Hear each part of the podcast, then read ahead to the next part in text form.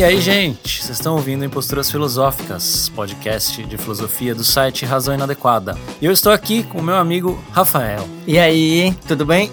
Tudo certo. Bom, antes da gente ir pro programa, eu queria falar o que, que tá rolando lá no site. Tá sempre rolando muita coisa lá no site, né? Sempre. Hoje mesmo, né? Hoje a gente tá gravando. É uma quarta, apesar de vocês ouvirem isso numa sexta. E a gente decidiu, no grupo de estudos que a gente mantém com os nossos assinantes, estudar o feminismo negro. Isso faz parte de outras coisas que a gente já vem estudando, né? A gente viu um documentário sobre o Fanon, a gente leu o livrinho do Ailton Krenak, curtinho, super legal. E agora a gente resolveu estudar feminismo. Isso é uma coisa que empolga muito a gente, porque são assuntos que têm muito a ver com as lutas que estão ocorrendo hoje e a maneira como isso foi decidido também deixa a gente muito feliz, porque não é que a gente chegou no grupo e falou, vamos estudar feminismo, a gente manda aqui. Não, foi uma decisão em conjunto. A gente sentou com todo mundo e falou, gente, tragam temas, o que, que vocês estão afim de estudar, o que, que vocês acham que vale a pena a gente pensar agora e conversar sobre. Mas não tá decidido qual livro a gente vai ler. Né? A gente lê junto alguma coisa e depois discute. A gente ainda vai decidir qual vai ser o livro. Exatamente. Então o nosso grupo de estudos rola toda quarta-feira à noite pelo Zoom. E a gente convida vocês a conhecerem, sendo assinantes do site, né? A, além de apoiar o nosso trabalho aqui no podcast, nos textos, nos cursos, ainda tem o grupo como benefício. É muito legal, é um exercício de pensar junto. É muito legal mesmo. Pessoal é muito gente boa, muitos deles estão ouvindo agora. é, exato. Um abraço para os nossos amigos. E é isso, vamos lá, vamos ler.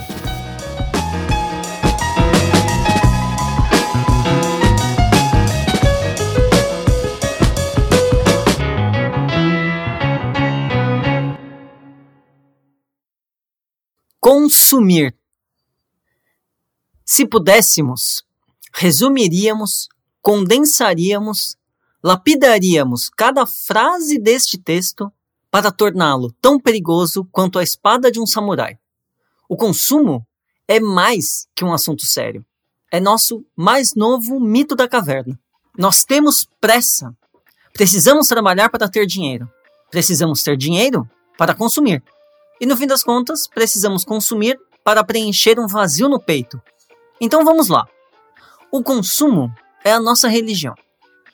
Ele é o nosso norte, nossa morte, nossa porta de entrada para a existência dialética do reconhecimento. Quem sou eu? O que eu quero? Que sapato me cai bem? Que tipo de carro combina comigo? Inclusão pelo consumo, consumo óbito. Zumbis orbitam o shopping, mesmerizados por altares e rezando o Pai Nosso com o cartão de crédito na mão.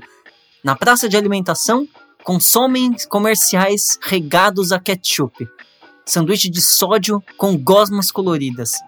Na viagem para a Disney, consomem fotos com orelha de rato. Parecem perecer a cada produto novo, mas dizem nunca terem se sentido tão vivos. Nosso consumo é imagético.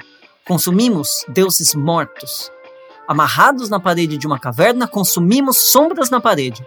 Não temos corpos, apenas olhos, grandes pupilas dilatadas, sempre prestando atenção no comercial da TV, nas sombras que passam à nossa frente. Tudo é tão brilhante, o narrador está tão empolgado que só pode ser verdade. O consumo nos consome. Somos engolidos e não sabemos mais quem somos. Citação: O consumidor real torna-se um consumidor de ilusões. A mercadoria é esta ilusão efetivamente real, e o espetáculo é a sua manifestação geral. Guy Debord, A Sociedade do Espetáculo. Queremos consumir, mas esquecemos a nós mesmos no processo. Passamos do meio ao fim sem intensidade alguma. Queremos consumir, e dizem que nossa sociedade é feita para isso. Mas nunca vimos uma sociedade que consuma tão pouco. Não sabemos consumir. Sumimos no processo, nos perdemos no meio do turbilhão de tantas marcas e possibilidades. No fim das contas, somos apenas o canal de materialização de uma imagem. Somos o instrumento que tira o produto da vitrine e coloca em nossas mãos uma sacola com o nome da loja nela. Somos passivos. Somos a falta a ser preenchida. Somos o buraco negro que nunca para de engolir matéria. Não estávamos com fome até ver o comercial do McDonald's. Estávamos sem sede até ver o comercial da Coca-Cola. Somos levados como folhas ao vento. Somos o paradigma da servidão humana. O consumo de marcas nos marca. Definitivamente, morremos como potência afetiva e reencarnamos como medíocres consumidores. Temos nosso eu formado através deste longo processo de subjetivação, crédito ou débito, e dizemos para nós mesmos: compramos, logo existimos. Os presos na caverna do consumo só conseguem olhar para cima e para baixo, mas não veem nada ao seu lado, e assim procuram manter as aparências. Perguntam: já saiu um novo iPhone?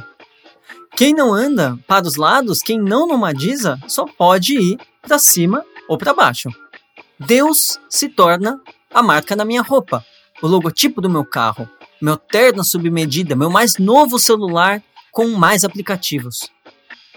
Mas os encontros se fazem andando de lado, como o caranguejo. Tem muito mais na horizontal do que na vertical. A pergunta final é: como consumir?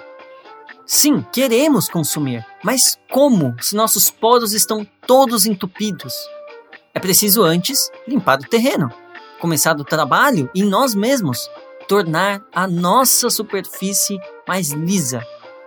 Sem antes desfazer este eu profundo, esta ditadura da identidade de cartas marcadas, não é possível consumir. Onde estão os espaços de desidentificação, de indefinição. Onde estão as estradas que nos levam para longe dessa cidade da identidade? Façamos trilhas então. Afinal, em todos os pontos precisamos parar para prestar contas de quem somos e para onde vamos.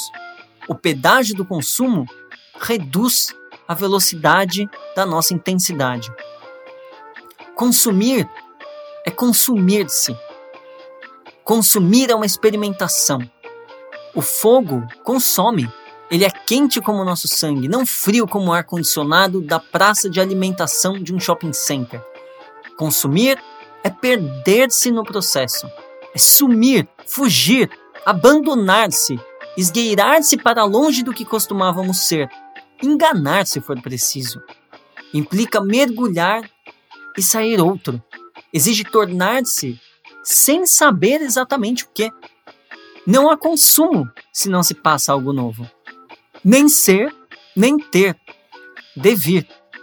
O consumo não para na imagem.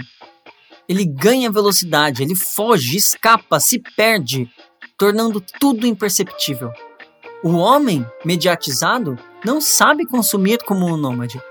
Consumir não é ter, isso já devia estar óbvio, mas também não é ser. Quem consome está sempre em processo. Não se deixa aprender, não se deixa enganar. Consome para não ser capturado. Quando então consumimos? Quando no fim surgem novos pensamentos, uma nova relação, uma nova descoberta de si, um novo corpo, um novo sexo, novos desejos, novos lugares. Queremos mergulhar em uma ética dos devires para salvar o consumo que desaprendemos. Por isso ele é hoje tão raro. Consumimos regulamentos, imagens antigas em altares, queremos tudo em HD e com tabela nutricional. A experimentação vai no sentido oposto. Queremos consumir não para nos descobrir, mas para tangenciar o ilimitado, encontrar partes novas de nós mesmos. Olha, aqui está algo de mim que eu não sabia. Esticar-nos até não caber mais em nossas roupas de marca, ensurdecer de nossas próprias músicas enlatadas, desnutrir-nos com nossos alimentos congelados, perverter nossos deuses de moedas falsas. Queremos nos tornar simulacros de consumidores Abaixo o consumo? Não. Viva o consumo.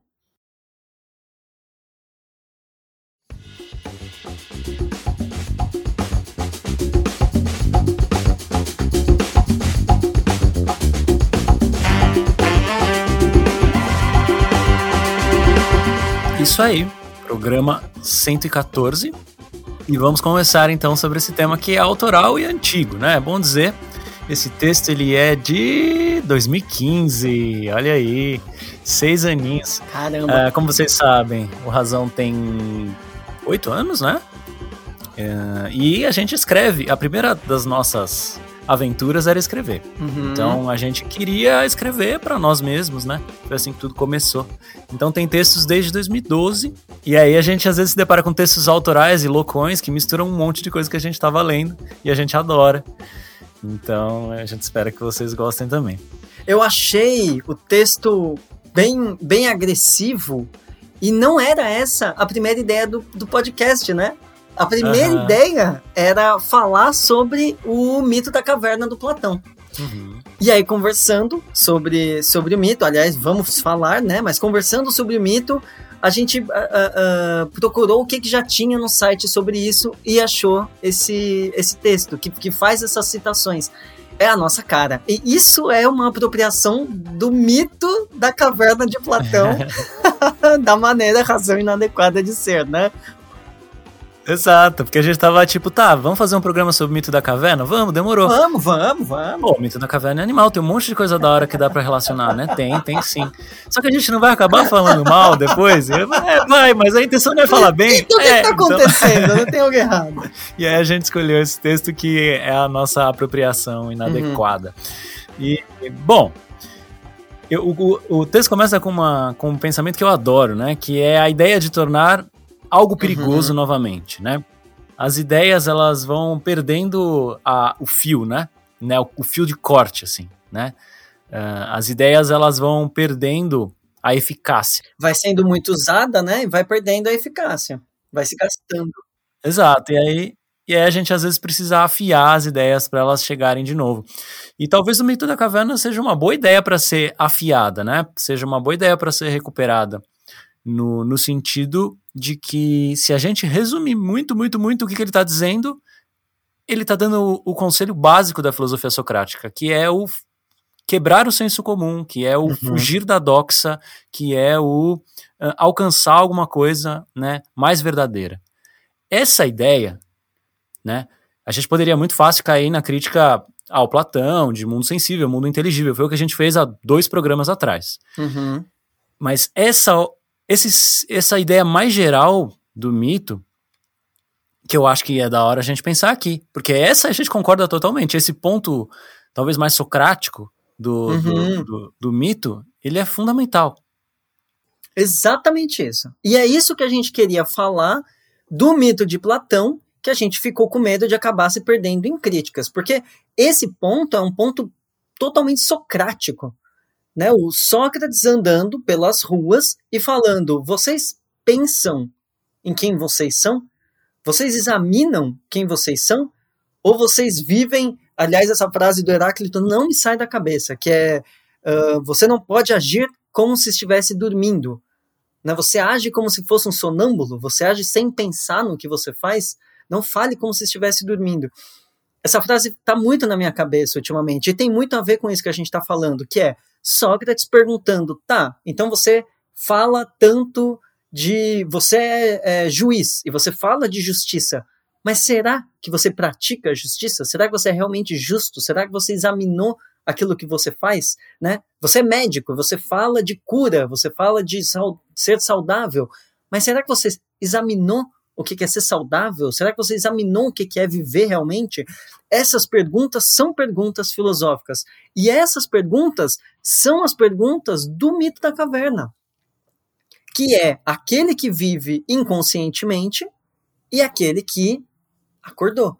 Né? Eu acho que a gente tem vários vários exemplos disso, né? Se você pega vários filmes tem a ver com, com essa ideia de estar dormindo e de repente acordar e ver a realidade como ela é. Eu lembro do Matrix, por exemplo, que nem é um filme atual mais, né? A gente já tá ficando velho.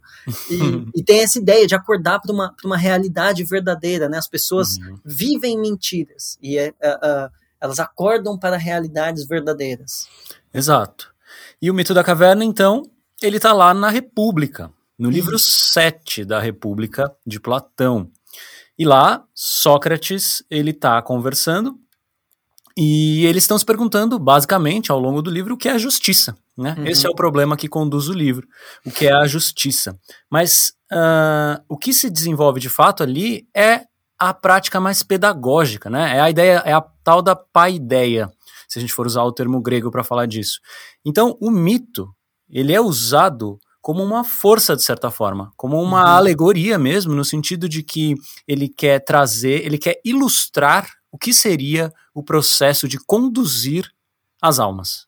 O processo pedagógico de levar alguém de, do sono, do desconhecimento, de um caminho perdido para uma iluminação, para sair da caverna, para chegar em alguma vida mais verdadeira, né? É, é nesse contexto que surge uh, o mito. Acho que vale a pena a gente contar ele, né? Vale, vale. Quer mandar ver? Mando. Tem a ideia é a seguinte: uh, prisioneiros estão presos numa caverna e eles estão amarrados. Então eles estão com as mãos amarradas e com o pescoço amarrado também. Eles só conseguem olhar para frente. Olhando para frente, o que que os prisioneiros veem? Bom, atrás deles tem um muro e aí atrás desse muro tem uma fogueira onde pessoas passam com imagens na, na, através dessa, dessa, dessa fogueira e a sombra dessas imagens é refletida na, na, na, na parede da frente para os prisioneiros olharem. Então, o que, é que os prisioneiros veem? Eles veem sombras de objetos que passam entre a parede e a fogueira, objetos carregados. O que, que acontece? Qual é a ideia do mito? Um desses prisioneiros se solta. Então, quando esse prisioneiro se solta, ele nunca, né? É, é, é um mito, né? Então, é, ele nunca tinha andado, ele nunca tinha visto nada, ele só tinha visto as sombras na parede. Quando ele se solta, ele vai para essa parte de trás e ele vê que tem essa fogueira e que tem essas imagens. E ele fala: Nossa, então o que eu estava vendo até o momento era mentira, né? O, o que eu estava vendo eram apenas sombras na parede. Mas o mito não termina aí. A ideia do mito é encontrar a verdade em si. Esse prisioneiro, ele caminha para fora da caverna. E quando ele chega lá fora, ele mal consegue abrir o olho, porque ele vê o sol. E toda a ideia do mito é essa ideia de alguém escapando de meras imagens e cópias da realidade e encontrando o bem, o belo, a ideia em si. Quando ele faz isso, ele mal consegue abrir o olho, depois de um tempo ele se acostuma tal. Quando ele faz isso, ele volta. Ele volta e tenta libertar os outros prisioneiros, falando: vocês não estão entendendo nada, vocês não viram o que é a realidade, vocês não viram o que eu vi, vocês estão vendo meras sombras na parede, imagens, isso não é real. E os prisioneiros se irritam e matam esse que escapou e que voltou. Um, a, a, aí a gente vê a força de Platão trazendo quase toda a filosofia dele, né? O prisioneiro que escapa seria Sócrates. Ele vai para fora da realidade que todos estão acostumados e vê o mundo das ideias verdadeiro em si, né? O mundo mais real do que esse mundo que a gente vive, e ele volta para tentar conscientizar, poderíamos dizer, né? Apesar de ser anacrônico, é, conscientizar as pessoas que estão ali alienadas e ele acaba sendo morto no, no, no processo. Então, o, o, mito clássico, ele é, ele é assim, né? Exatamente. E a gente pode falar, então, que as pessoas, os prisioneiros, eles estavam julgando o mundo por cópias imperfeitas, né? Simulacros é o termo que o Platão usa, né, a mais imperfeita das cópias daquela que é a realidade. Então tá, a gente poderia tomar o caminho habitual, que seria falar de Platão e falar como isso vai dar na teoria platônica em uma cisão entre um mundo inteligível e mais perfeito, né, e um mundo sensível e, e decadente, corrompido e distante da idealidade. Que é o caminho comum, né, que todo mundo faz. Isso. No entanto, não é isso que a gente queria fazer. No entanto, a gente está pensando agora o consumo. E, e aí, tem uma frase no texto que, que eu acho que liga completamente as duas coisas, que é nosso consumo é imagético. Imagético. Todo problema da imagem está contemplado no mito da caverna, que é existe, por exemplo, a ideia de satisfação, né? Muito vendida na hora de, na, na hora de, de, um, de, de fazer uma publicidade de qualquer coisa. Né? Uhum. Beba essa cerveja, compre esse caso, use essa roupa. E a pessoa está usando, bebendo, usando o carro, satisfeita, feliz, alegre, né? Demonstrando claramente uma realidade de satisfação. No entanto, a gente faz isso repetidas vezes com diversas coisas e, sei lá, às vezes você come, você vê a imagem lá do lanche, o lanche vem podre e você fala, não é isso que. Cara, não é. Imagem sabe? meramente ilustrativa, né? Exato. É um clássico do, do, do, marketing. Exato, e no fim das contas é isso. Todo consumo por imagens é meramente ilustrativo. Porque ele nunca traz a realidade daquilo que ele vende. Ele nunca traz a intensidade. A intensidade está em outro lugar. Satisfação né? não inclusa satisfação não inclusa. Exatamente. Então, o que seria parar de olhar para as coisas como imagens, né? Pensa nas relações, pensa nas pessoas, né? Que seria parar de olhar para o outro, para as outras, né? Pessoas como imagens e, e de fato se relacionar com elas para ver o que elas são, para além daquilo que elas parecem ser, sabe?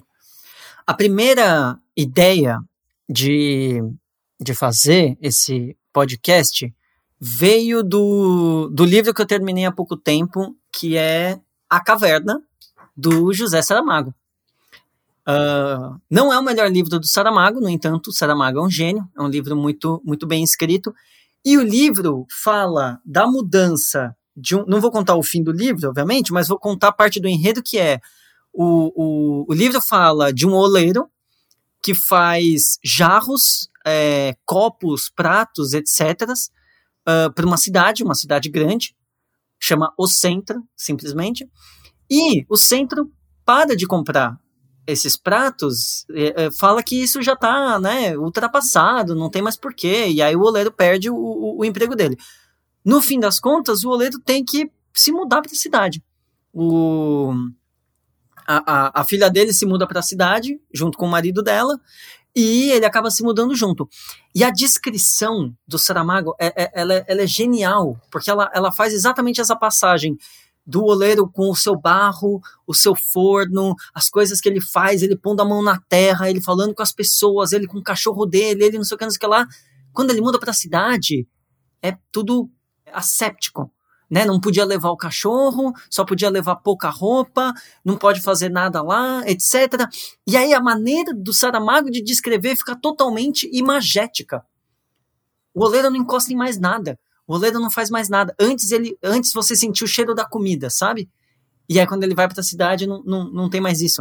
A, a ideia inicial de fazer o podcast veio por causa disso. Essa descrição do Saramago, ela ficou tão foi tão impactante para mim que é esse consumo imagético que você falou. O que, que é tocar uma coisa, né? O que, que é viver uma coisa? O que, que é realmente passar por uma experiência? E o que, que é consumir uma coisa? Que um comercial de TV fez você pensar, sabe? O que, que é? Qual é a diferença entre entre um prisioneiro que escapa e vai lá fora e toca uma flor e o prisioneiro que está ali amarrado e vê uma flor passando, a sombra de uma flor passando re refletida na parede de uma caverna, sabe? O que, que é essa diferença? É, é, disso que a gente está falando. Ou na foto do Instagram, né? Ver a flor passando no feed. Totalmente. E é lindo. E é lindo. A gente vê as coisas no Instagram. O Instagram é o mito da caverna. É com certeza. É, é o melhor exemplo que a gente tem hoje. A gente vê, a gente vê milhões de fotos maravilhosas, a gente vê coisas lindas no Instagram. Mas... E a gente sabe que é mentira. Pois é. Mas a gente é muito afetado por isso. Pois é. E aí a gente retorna nessa pergunta é, da filosofia antiga por excelência, né? Qual é a vida verdadeira? Qual é a vida de verdade? É isso. Essa é a questão. Por isso toda a filosofia, na, nas palavras do Pierre Hadot, que é genial, toda a filosofia antiga é uma tentativa de conversão, né? Uh, Eu, eu, eu comentei isso com um convidado, lembra? Ele, ficou, ele não entendeu nada, ele ficou meio bravo. Mas, mas era isso que eu queria dizer, é, era isso que eu estava me referindo, né? Toda filosofia antiga é para se viver de outra maneira. Ela é um deslocamento, né? De novo, aquela ideia de tornar um pensamento afiado, é, porque ela interfere ali naquela relação e fala: peraí, você está vivendo de verdade, sabe? Esse convite da filosofia antiga a mudar a forma como você vive e não só da antiga, mas a gente vê isso com muita força no próprio mito da caverna e no próprio Sócrates, uh, ela, ele é fantástico, ele é maravilhoso, né? Uh, qual a capacidade que a gente tem de encontrar as coisas em si mesmas, as coisas que importam de verdade, as coisas que nos fazem de fato sentir, as coisas que nos fazem viver, as coisas que nos fazem ser, né? Então, isso está nos cínicos gigantescamente, isso está nos estoicos maravilhosamente, isso está nos epicuristas intensamente, sabe? É, é isso está em, em, toda a filosofia antiga.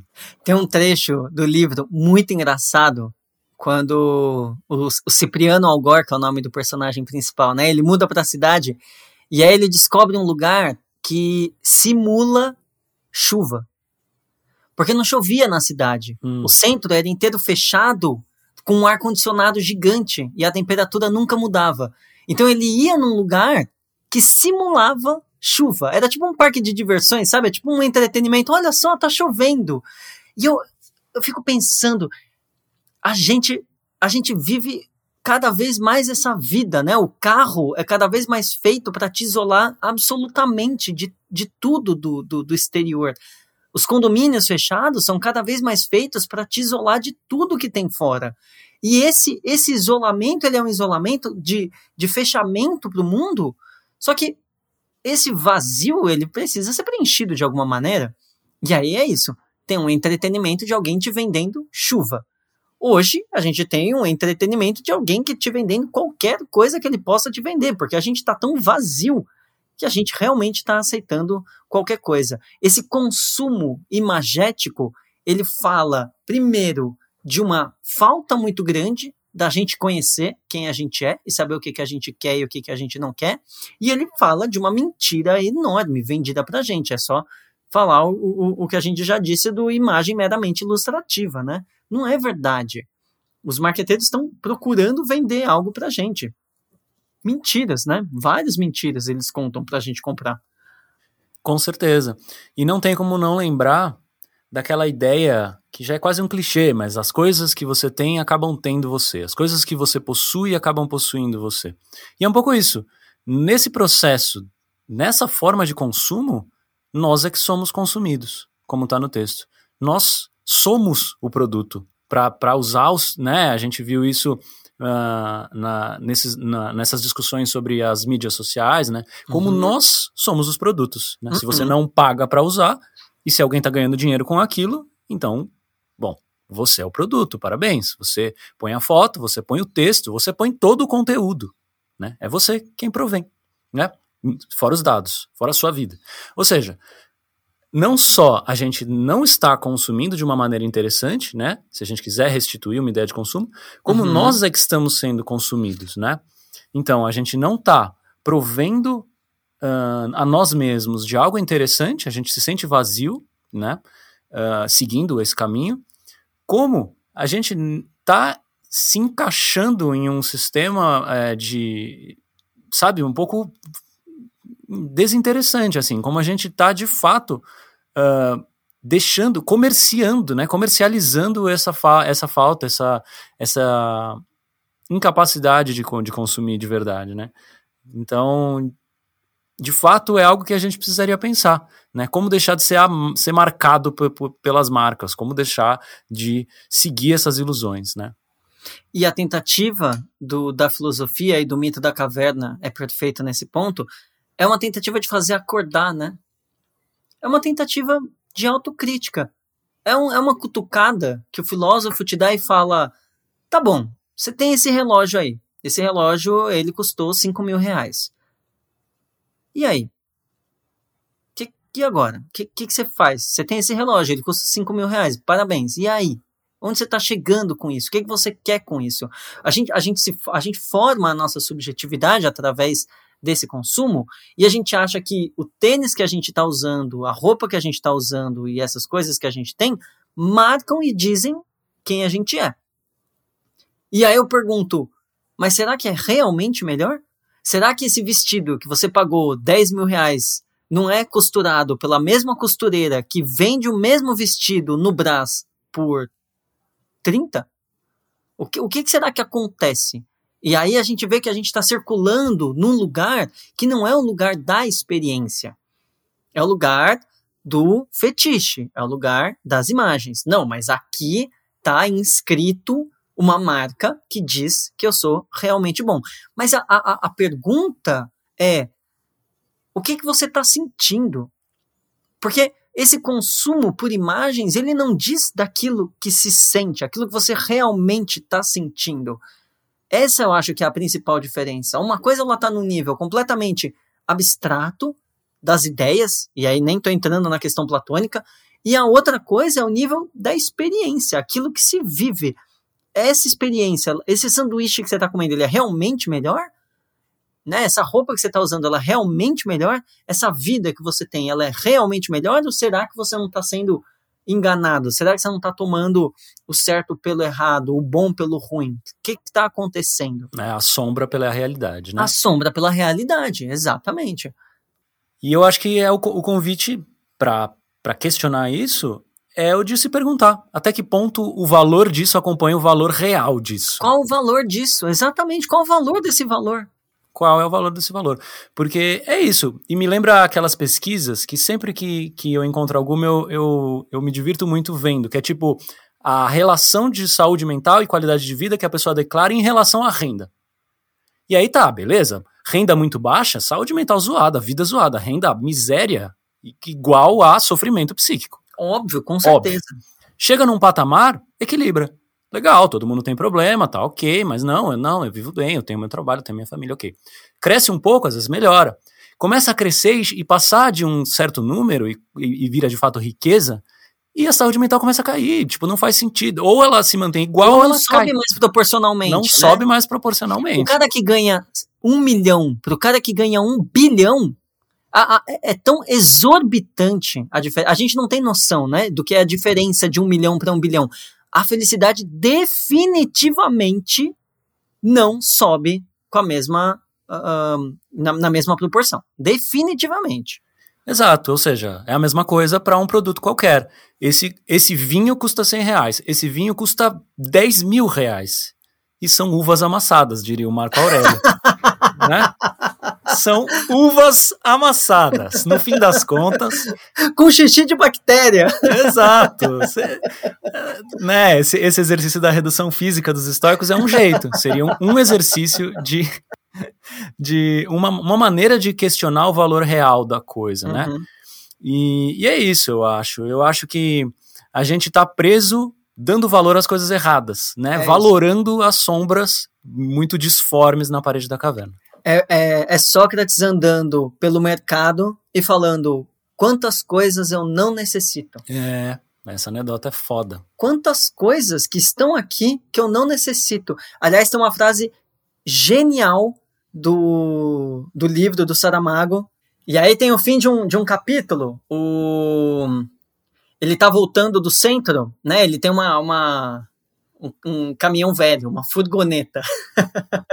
e aí eles estão voltando do centro e um novo e gigantesco cartaz proclamava: Vender-lhes íamos tudo quanto você necessitasse.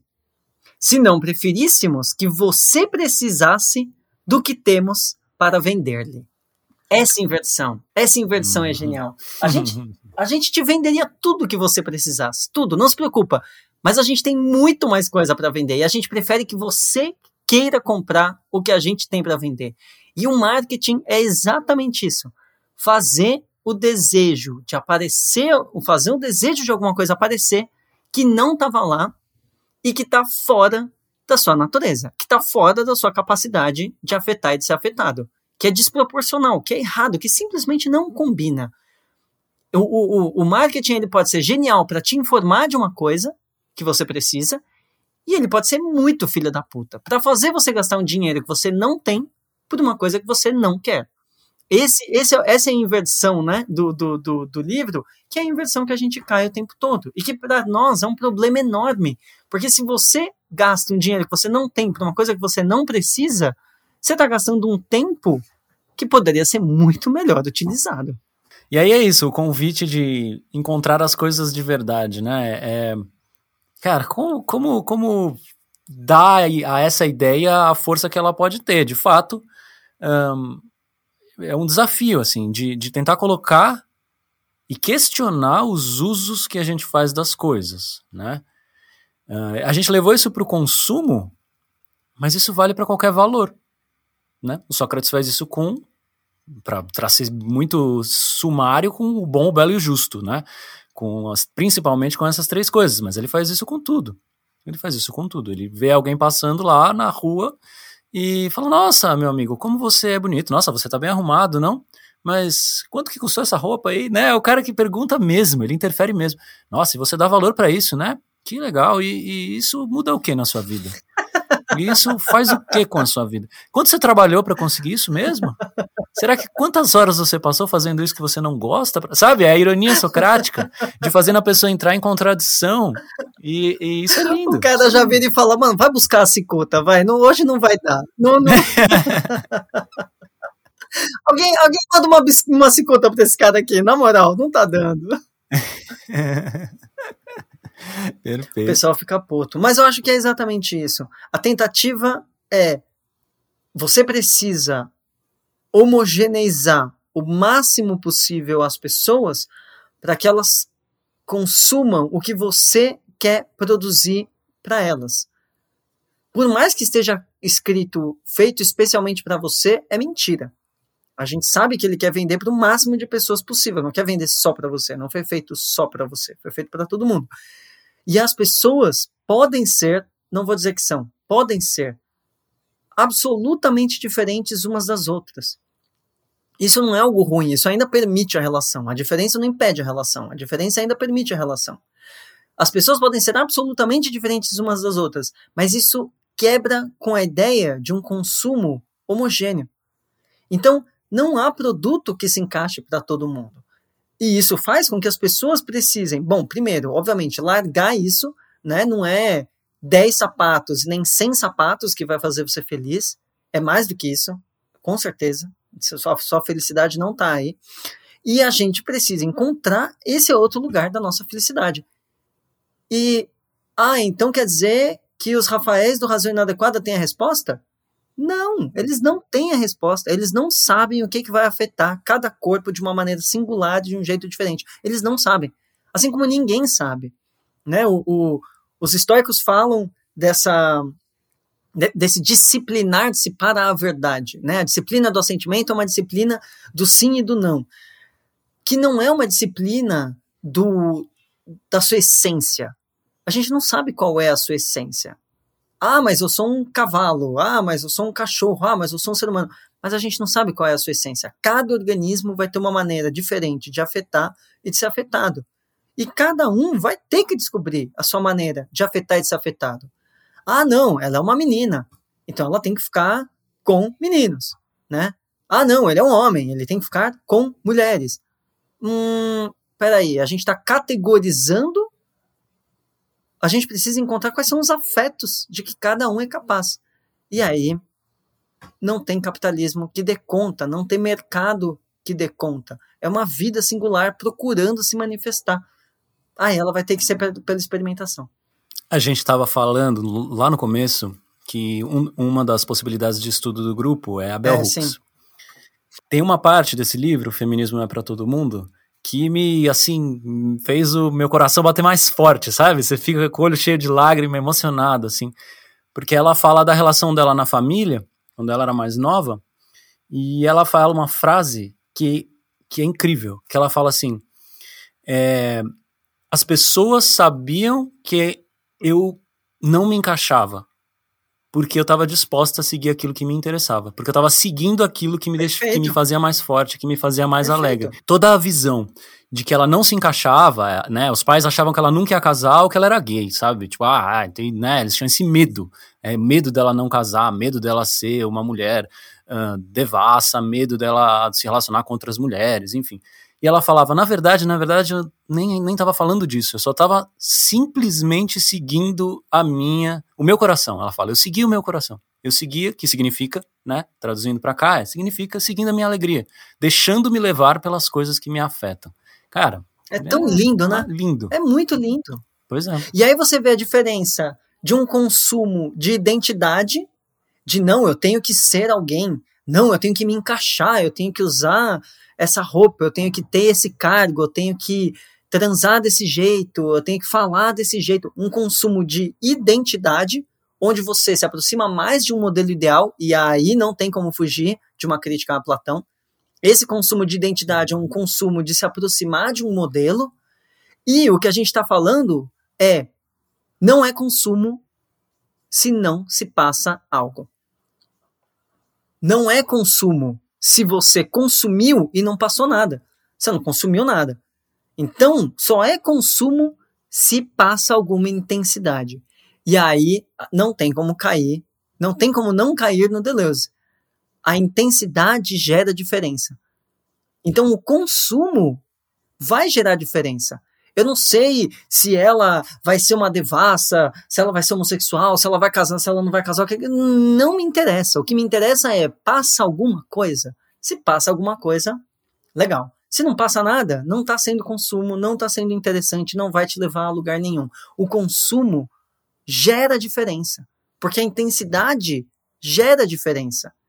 Enquanto no outro a gente está cada vez mais no topo da montanha, chegou lá no topo, finalmente se aproximou do modelo e morreu congelado. Grande porcaria, não serviu para nada. Exato. Para lembrar o Fugante, né, e a provocação que ele sempre faz quando ele fala disso, já ouvi várias vezes ele falando: "Não, a gente não consome o suficiente". Ele fala. A gente não consome, é mentira é, que a gente é. consome. Ele inverte, a partir dessa ideia deleuziana, ele inverte completamente a questão, que é, uhum. em, em, vez a gente estar tá consumindo demais, na verdade a gente não sabe consumir, né? Uhum. A gente está preso, e aí, de novo, voltando para a alegoria, a gente está consumindo só a imagem daquilo. A gente está consumindo a satisfação do comercial. É o uhum. comercial que empolga a gente, não a coisa. Uhum. É o comercial que gera sinapses eufóricas no nosso, no nosso cérebro. Compre, é a música. compre, compre, compre! É, é a música mais uh, o modelo ou a modelo mais o, uh, a imagem, mais a cor, mais a nossa estupefação. Todas as associações pavilonianas. Isso gera intensidade. Mas essa intensidade está sendo ligada diretamente, fazer uma ponte direta com algo que não vai te trazer intensidade nenhuma. Aí chega o produto na sua casa, você abre e diz: É. é, é. não era o que eu queria. Gostava ah, mais do meu carro antigo, né? O cara troca o carro todo ano. É. Às vezes ele encontra um que ele adora e aí ele sempre lembra, ah, mas o meu primeiro carro quando eu tinha 18 anos, velho, tem alguma é... coisa errada. Tem alguma coisa errada. Tem alguma coisa errada, exatamente isso. Esse simulacro de consumidor é o, o, o que interessa pra gente, porque a gente também quer consumir. A gente quer que se passem coisas, a gente também quer que coisas cheguem em nós e que a gente produza coisas. A gente também quer isso, mas esse simulacro, primeiro, ele muito dificilmente passa pelo capitalismo, uhum. eu diria, né? Porque o capitalismo ele é homogeneizante, ele precisa de todos iguais, ele precisa de muito controle, muita ordem, tudo no seu lugar. O valor real não se trata de valor monetário, simples. A gente está perguntando qual é o valor real da coisa. É. Ele não está necessariamente associado, provavelmente não, aliás, ao, ao valor que a coisa tem, como a gente já falou. Exatamente, ele é o fechamento da diferença, né? A captura da diferença. A diferença aparece e já é capturada. E enquanto essa outra forma de consumo, ela quebra os fundamentos, ela quebra os eixos, ela se dirige para lugares novos. Então é esse lugar que a gente quer chegar, um simulacro de consumidor. A gente quer consumir. A gente não quer virar um monge e se fechar de tudo e não sentir mais nada e, né, na verdade, tô caricaturando o monge, né?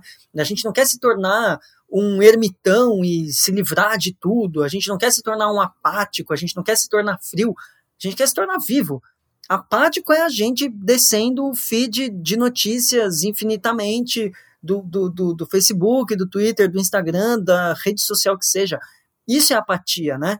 Apatia é o quanto você vai reduzindo os afetos até ela virar uma mensagem de WhatsApp. Sendo que a relação é muito mais viva do que isso. Agora que a gente está em isolamento social, a gente sabe de quanto uma relação é viva, de quanto ela é muito maior do que uma mensagem de WhatsApp, do quanto estar na frente de uma pessoa numa mesa de bar falando, e o pior não é isso, você não viu nada, você nem sabe. Isso é uma relação. Isso né? é. A, a, ela é muito mais viva do que isso. A gente quer consumir É. esse tipo de coisa. Isso pra gente é consumo. Uhum. Né? Não o último modelo do celular, do carro, da roupa, do sei lá o quê. O último modelo do celular vai te entregar a mesma mensagem de WhatsApp. Basicamente. Basicamente. E isso é quebrar, isso é o mito da caverna, né? É quebrar essas correntes, é tentar sair disso, é tentar ver que as imagens que estão ali, as fake news que você recebe no seu WhatsApp, o, a foto da pessoa dançando, sei lá, no seu Instagram, qualquer coisa que seja, é saber que isso é mentira. É saber que as pessoas reais são muito mais valiosas do que essas imagens que a gente vê. E isso é tão óbvio, isso é tão clichê, né? Eu sinto que a gente tá chovendo no, no, no, no molhado e, no entanto, isso é tão realidade. Todos nós estamos numa caverna de Platão hoje em dia, né? Com essas telas na nossa frente, a gente tá nisso. É, de novo esse movimento de é óbvio, mas perdeu o fio, assim. É uma ideia óbvia que perdeu ah, o corte. A gente não, Exatamente. a gente precisa afiar de novo, a gente precisa recuperar algumas Afiar ideias, né? As, obvi as obviedades, né? Várias vezes eu acho, quando eu tô lendo a filosofia antiga, muito. O Montaigne, nossa, tô lendo muito Montaigne, parece que ele tá dizendo coisas absolutamente óbvias. Nossa, mas é óbvio. Você fala, nossa, mas. Não, que, por quê? Que- Pra que falar isso, né? É óbvio. É óbvio. Ele falando, por exemplo, ah, eu dedico a maior parte da minha vida a ser feliz, a viver para mim mesmo, né? E aí você fala, Sim, caralho, é isso! ah, acho que todo mundo faz isso, né? Não, todo Não. mundo não faz isso. E aí é isso, sabe? Qu- Qual é a nossa capacidade de conectar as ideias e a maneira como a gente as usa, né? A maneira como a gente vive. E o quanto o prisioneiro volta também, né? Porque não é um foda-se tudo. É o quanto o prisioneiro volta. Isso eu acho que também é importante a gente dizer. Não é um egoísmo, eu vou me salvar sozinho, foda-se o resto. É o quanto uma relação intensa, ela carrega os outros à sua volta. Ela transforma as coisas à sua volta. E nós somos seres sociais, então ela carrega as pessoas que estão à nossa volta também. Talvez, talvez eu me arrependa de dar esse exemplo. Mas se a gente for tem- a- atualizar o mito da caverna para um celular, digamos que todas as pessoas estivessem presas assistindo pornografia. Uhum. Aí uma delas se solta e de fato tem uma relação afetiva, sexual, como vocês quiserem, um contato com outro corpo humano. Uhum. E ela volta e fala, velho, vocês não estão ligados. O que, que é isso aí que vocês estão vendo? Isso não Uhum. faz sentido nenhum. Tá, tá, tá tudo estranho nisso aí. Não é assim. É muito mais estranho, é muito mais difícil, é melhor de um jeito, é pior de outro. Com tal Uhum. pessoa foi legal, com tal pessoa não foi, e eu descobri isso e descobri aquilo. E a galera ia ficar tipo. não ia acreditar, ia ser uma loucura. Então, às vezes a gente precisa atualizar para um, um- um exemplo mais próximo da gente, para pensar o quanto uma coisa de fato intensa está distante de uma imagem tosca, sabe? De uma coisa tão é, asséptica, como você, como você disse no, no exemplo do Saramago. Asséptica. No fim das contas, o Cipriano Algor volta para sua casinha no interior. Ele não consegue ficar na cidade. Não faz sentido para ele. Nada lá é real. A gente não, eu não estou falando para a gente ir embora da cidade, não estou dizendo para a gente ser literal, eu estou dizendo para a gente repensar aquilo que traz intensidade para a gente ou não. E eu acho que dá para dizer. Esse consumo que a gente tem hoje de colocar coraçõezinhos e curtidas em coisas passando na caverna não preenche a gente, não preenche a gente. Então a ideia é ficar em casa o máximo possível para acabar essa porra, mas viver depois. Viver mais do que só olhando as coisas na caverna, né? Viver, Uhum. viver de verdade, sentir coisas, usar os cinco sentidos. E, mesmo em casa, tentar recuperar um pouco de si, tentar se dedicar um pouco a si mesmo. Valiosa lição de, também de toda a filosofia, né? Usar o tempo para si. Exato. Certo? Certíssimo, certíssimo. Então demorou, gente. Fiquem bem, se cuidem, que a gente se vê logo mais. Abraço.